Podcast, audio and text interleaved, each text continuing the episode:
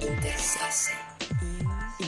Radio Educación presenta Interfase.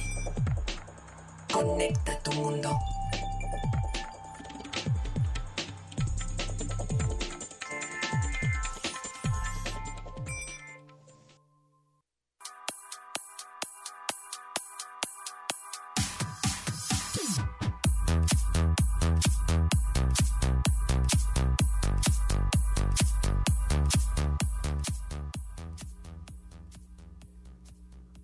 Buenas tardes. Para nosotros es un placer desde la Ciudad de México unirnos con usted en esta media especialmente dedicada a la tecnología. Si nos está usted escuchando en la vía tradicional, muchísimas gracias. Si usted se ha unido a este Facebook Live a través de la página de Radio Educación en Facebook, muchísimas, muchísimas gracias.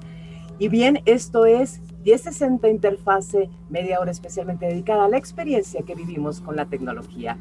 A nombre de todo este equipo de producción, muchísimas gracias por su compañía. Yo soy Laura Viadas y desde aquí todo este equipo también, seguramente usted también, querido amigo Radio Escucha, se une a nuestros mejores deseos. Natalia Luna no se encuentra con nosotros, pero le deseamos una pronta recuperación. La próxima semana ya la tendrá usted también aquí en este cuadrito, en esta experiencia con la tecnología.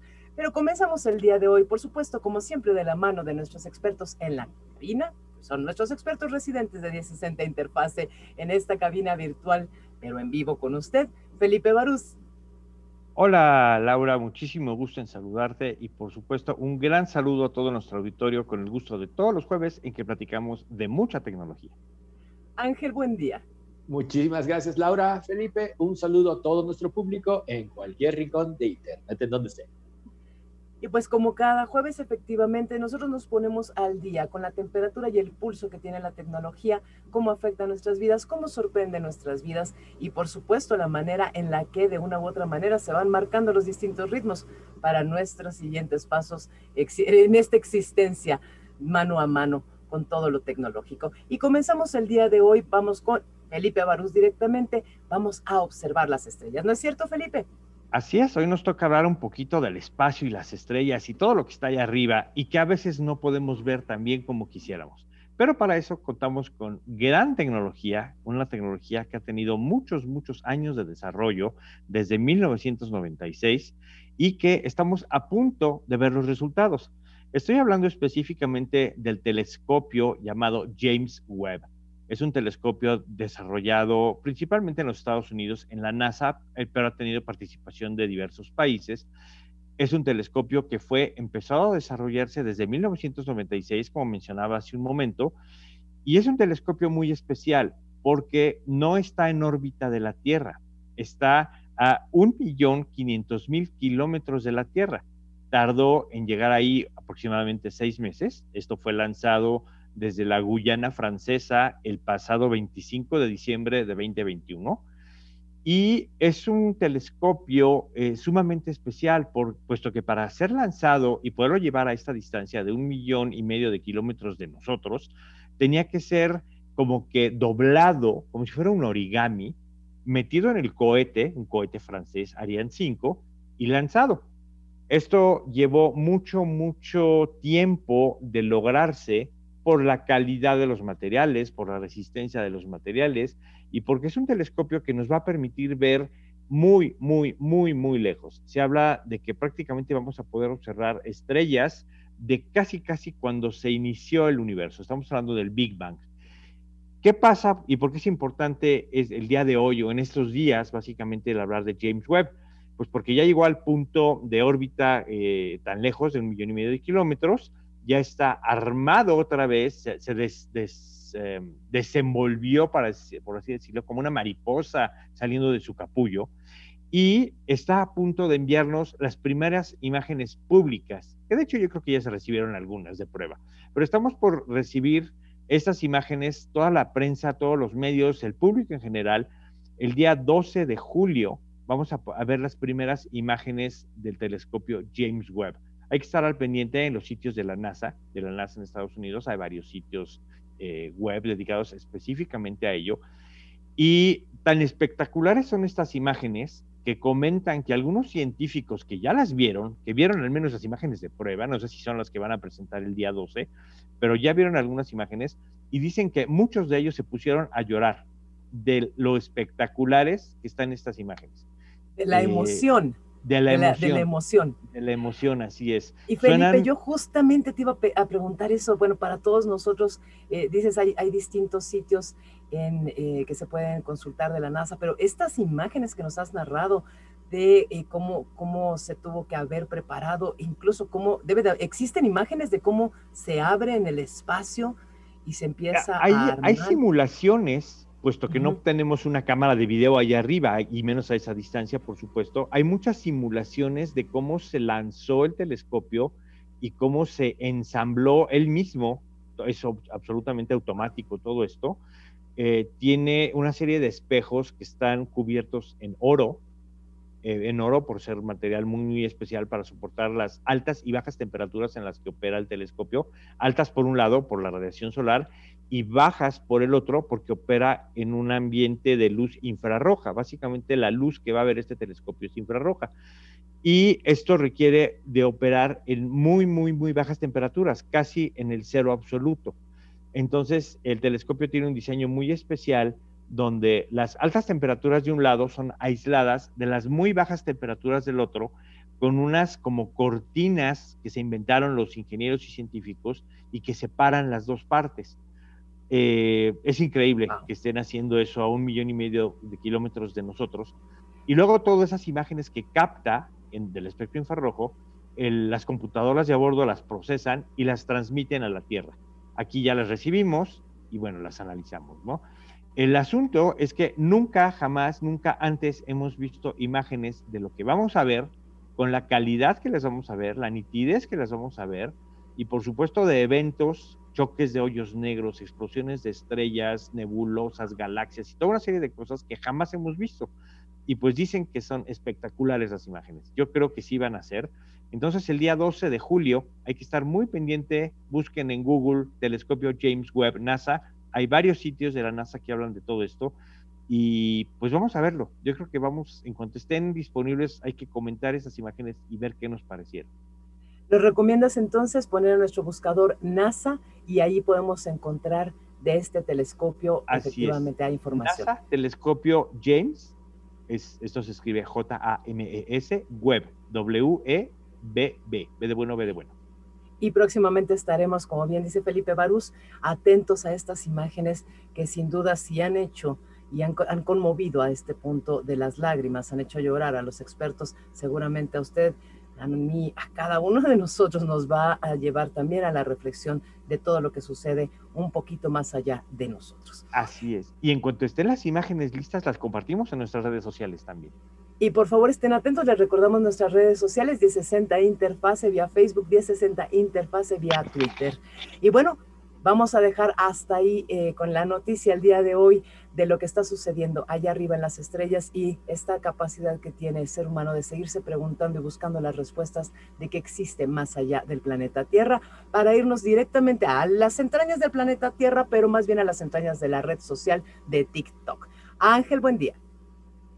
En noticias mucho más mundanas, terrenales y este, de la vida diaria, eh, se eh, no se filtró, pero se publicó un reporte de la compañía Goldman Sachs, que es la que se encarga de las inversiones y de estarle eh, siguiendo el, paso a eh, los negocios, los diferentes negocios de muchas industrias, entre ellas la de tecnología.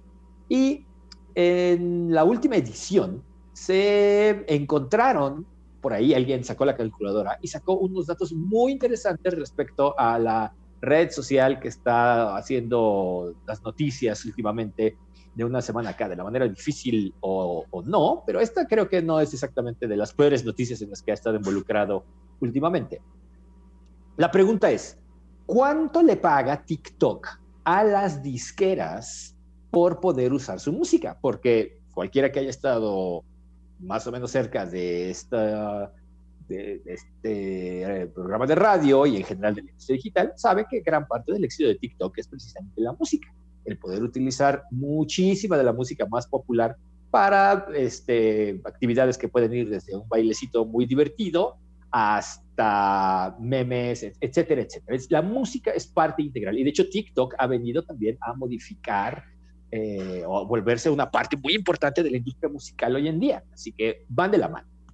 Y pues obviamente esta es una pregunta que algunos sí nos habíamos hecho. Bueno, ¿cuánto dinero les está soltando a las eh, disqueras esta plataforma para poder tener acceso a la música? Porque acuérdese que si no hay dinero de por medio, las disqueras le aplican a uno la quebradora. Y esto ha quedado de manifiesto desde hace muchísimo rato.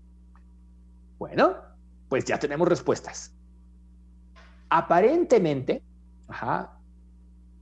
la principesca suma que TikTok está pagando, por ejemplo, el año pasado, el reporte es de 2021, el año pasado TikTok hizo cheques por redoble de tambor, 179 millones de dólares a las disqueras.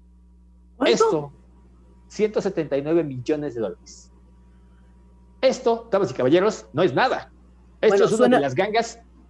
Exacto, suena muchísimo, pero dividido entre cuántas disqueras. Y no importa.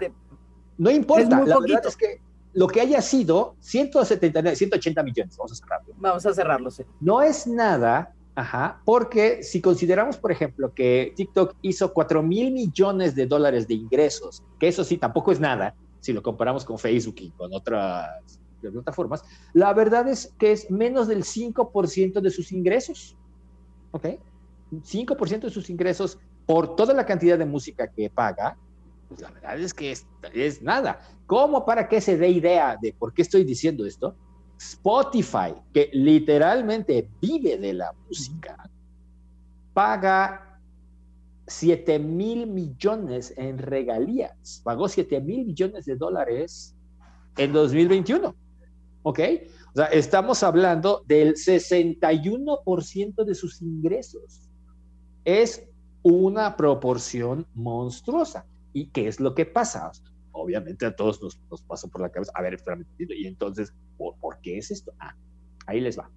Porque Spotify paga por cada vez que su música se escucha en nuestros dispositivos. Si usted escucha 100 veces la misma canción porque lo acaban de tronar y está escuchando la de All by Myself toda la noche, pues paga por cada vez que esa canción se escucha. tal cual. Y así todos nosotros. TikTok, a diferencia de Spotify, paga una cantidad, digamos, en acumulado, paga una cifra por toda la música a lo largo del año. No importa si se escucha una, mil, diez millones, cien millones de veces, el pago es el mismo, porque el modelo es totalmente diferente.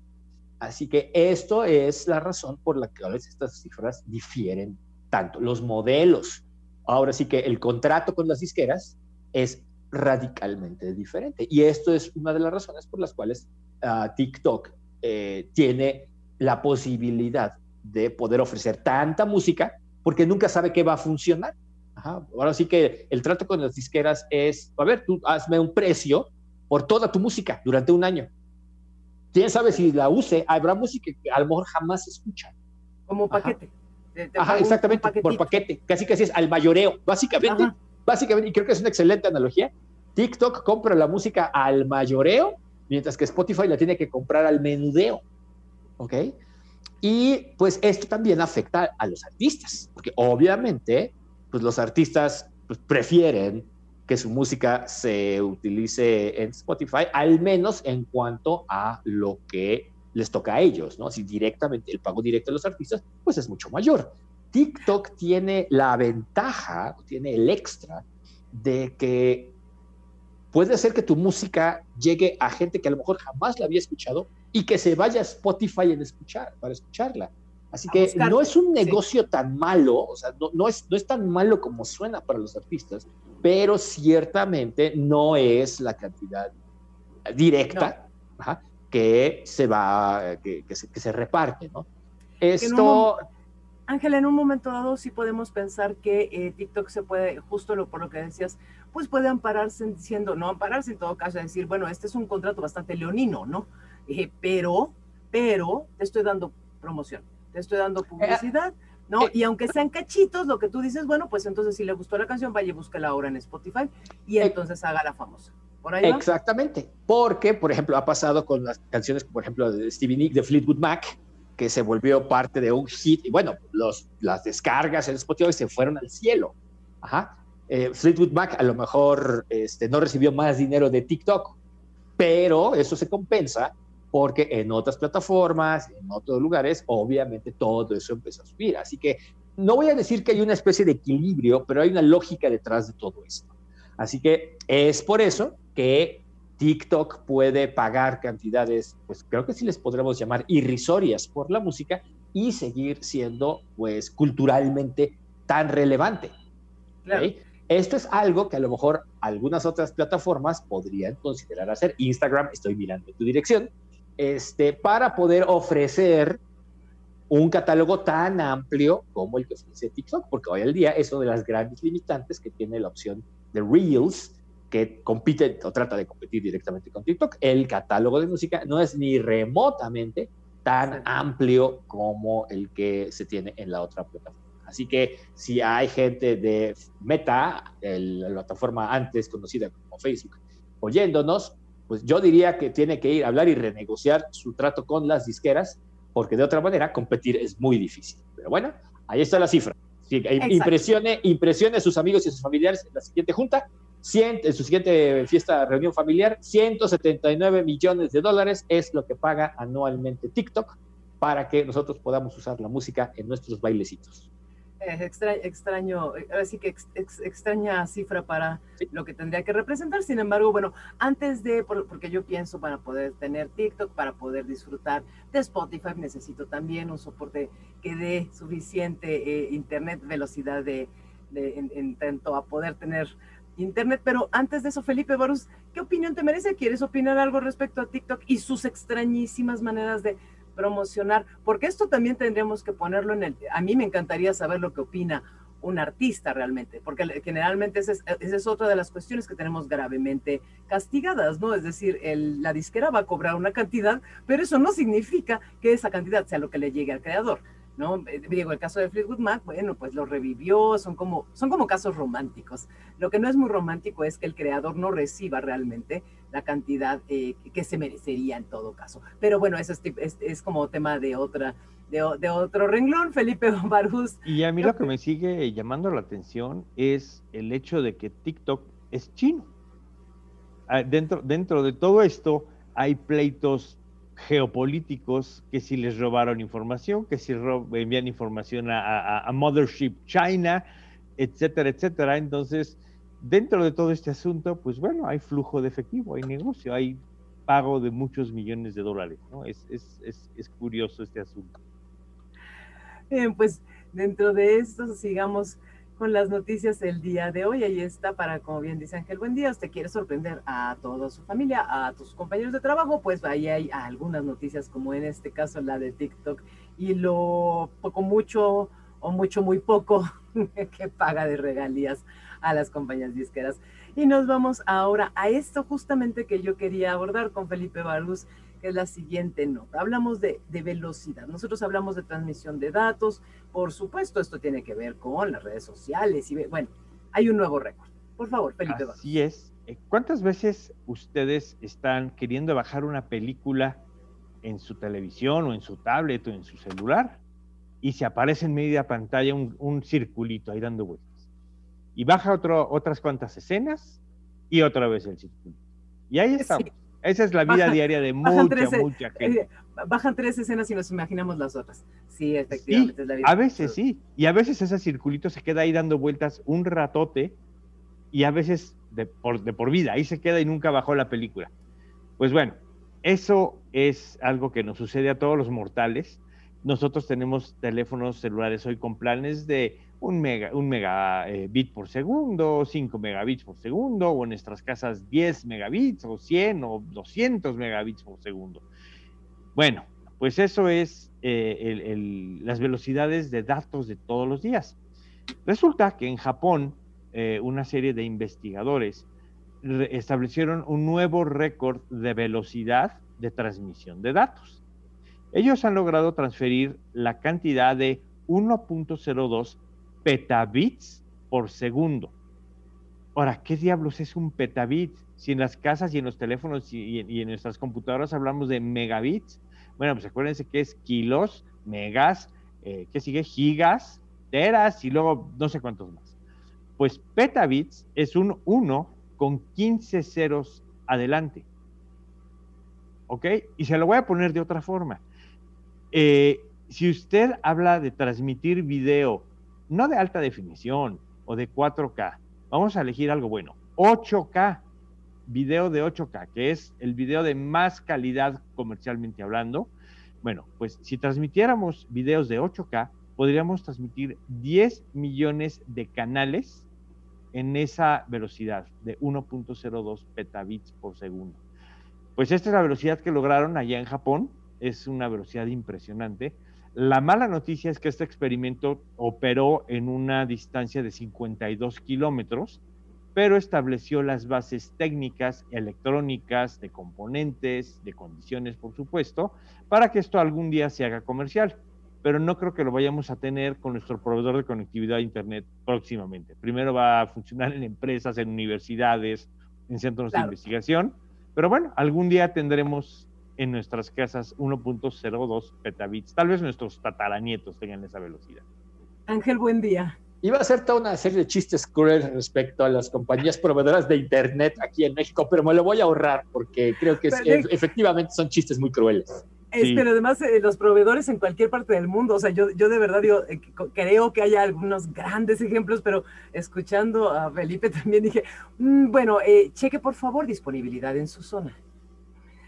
Sí, por supuesto. Aplican restricciones. Y, y, además hay una palabra mágica con los proveedores de Internet. Cuando tú compras un paquete de datos en tu celular o en tu, o en tu casa con tu proveedor de conectividad, siempre te dicen, este paquete es hasta 10 megabits por segundo. Esa palabrita de hasta, hasta es la palabra clave de todo el contrato, porque puedes tener 0 megabits por segundo, pero está dentro de los parámetros. Es desde 0 hasta 10 megabits. ¿No, te dijeron que siempre van a ser 10 megabits? No hay nada que reclamar, ¿no? No hay nada que reclamar. nada que reclamar. Entonces, nada, bueno, nada. Con, e, con, este nuevo récord finalmente eh, eh, alcanzado en Japón para velocidad de envío de información. Estamos hablando justamente de esto, Felipe, de que, bueno, se, establecen ya cuáles son las medidas y aun cuando, pues, este, cheque la disponibilidad, no, no la cheque, no hay tal disponibilidad todavía.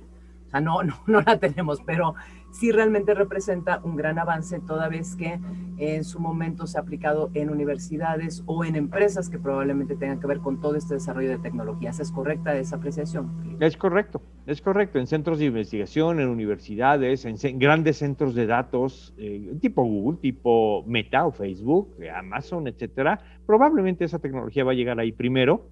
Y pues bueno, algún día, en muchos, muchos años, tal vez llegue a nuestro celular. Em, pues bueno, lo que eh, nos vamos a hablar de la velocidad, porque lo que ya sí llegó es que vivimos para ver un primer embotellamiento, tres puntos suspensivos. Ángel, buen día. Pues esta, esta semana me tocó dar las noticias, este, ahora sí que fuera de lo ordinario, casi casi en el semanario de lo insólito digital. Como alguien diría, qué época para estar vivo, porque ya podemos tener embotellamientos completamente sin la intervención del hombre. Ya podemos tener este, embotellamientos completamente automatizados. Esto no es broma, esto sucedió en San Francisco la semana pasada, me parece, el 30 de junio. Eh, seis robotaxis, hay una compañía que se llama Cruise en, eh, en San Francisco que ofrece el servicio de taxis automatizados. No tienen chofer, son taxis completamente eh, robóticos. Es un coche normal, no tampoco crea que es tan este, futurista ese asunto, es un coche normalito, simplemente no tiene chofer, que también ha dado pie a algunas circunstancias chistosas, donde, por ejemplo, un policía trata de levantarle una infracción taxi que no tiene chofer, debe ser toda una experiencia. Pero lo que fue toda una experiencia es que esa, la noche previa al 30 de, junio, la noche del 29, seis vehículos de esta compañía se organizaron un embotellamiento ellos mismos. Se quedaron parados a la mitad de la intersección de dos avenidas. Ajá. Y ni para atrás ni para adelante. ¿Ok? Simplemente, así como navegador, se trabaron.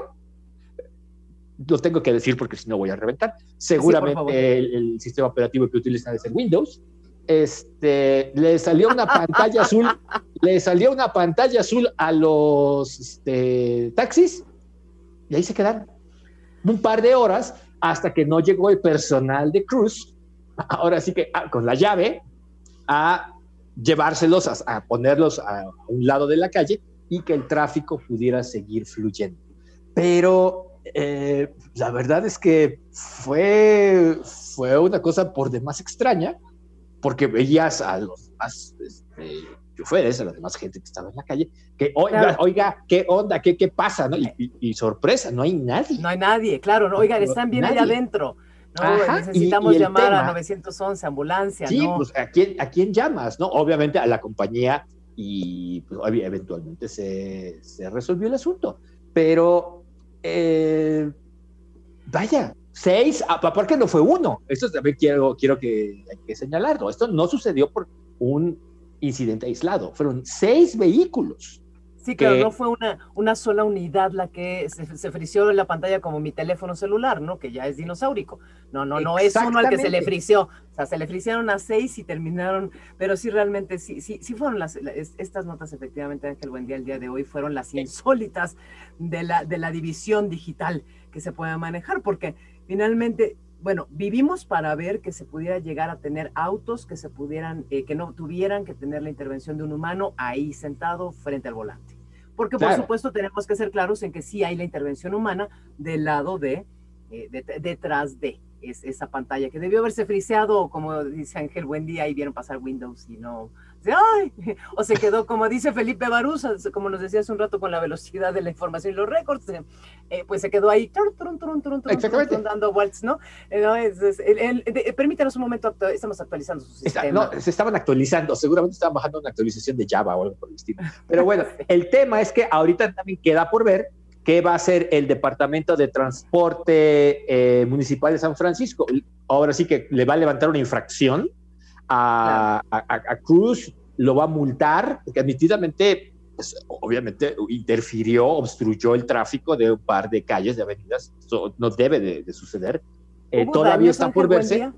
¿Cómo? Eh, ¿Hubo daños? No hubo daños. No, no, no, no, no. Simplemente, imagínese, eh, ahora la gente de San Francisco ya sabe lo que es vivir en una ciudad de México donde hay marchas. Básicamente, imagínese que los taxis se organizaron su marcha, su plantón ahí, y, eso fue lo que pasó pero queda por ver qué, qué pasa con la compañía, ¿no? Porque obviamente, pues no, esto no debe de ser, pero pues puede decir, ahora sí que ya le podrá contar a sus nietos en algunos años, que nos tocó ver el primer embotellamiento totalmente sin ah, intervención humana de la historia. Así que vamos a ver qué es la inteligencia artificial. Ándale, exactamente. Pero la solución es poner robots, sustituir al personal humano del departamento de tránsito y poner puros robots. ¿Y ya? También, pues sí, admitidamente. Admitidamente. Pero bueno. No, no, deja de ser, eh, sí, efectivamente son como las, eh, las, notas eh, un poco insólitas, por ahí tenemos otra que se nos ha quedado guardado le pediremos a Ángel Buendía que lo recupere, porque a mí sí me parece extraordinaria esta parte de dónde, dónde se va usted en la noche y termina perdiendo toda la información de su, de su empresa. Es grave. Pero hemos llegado el día de hoy ya al final de nuestro programa. Muchísimas gracias a usted que nos acompañó y por supuesto, a nombre de todo este equipo de producción, Alma Lilia Martínez en la asistencia de producción. En esta ocasión, Jocelyn Vega en el servicio social, nuestros expertos en cabina Ángel Buendía y Felipe Barús, todos nosotros bajo la batuta de Mario Ledesma, le agradecemos su compañía. Muchísimas gracias, nos encontramos el próximo jueves aquí en Radio Educación. Esto fue 1060 Interfase, por supuesto, la experiencia con la tecnología.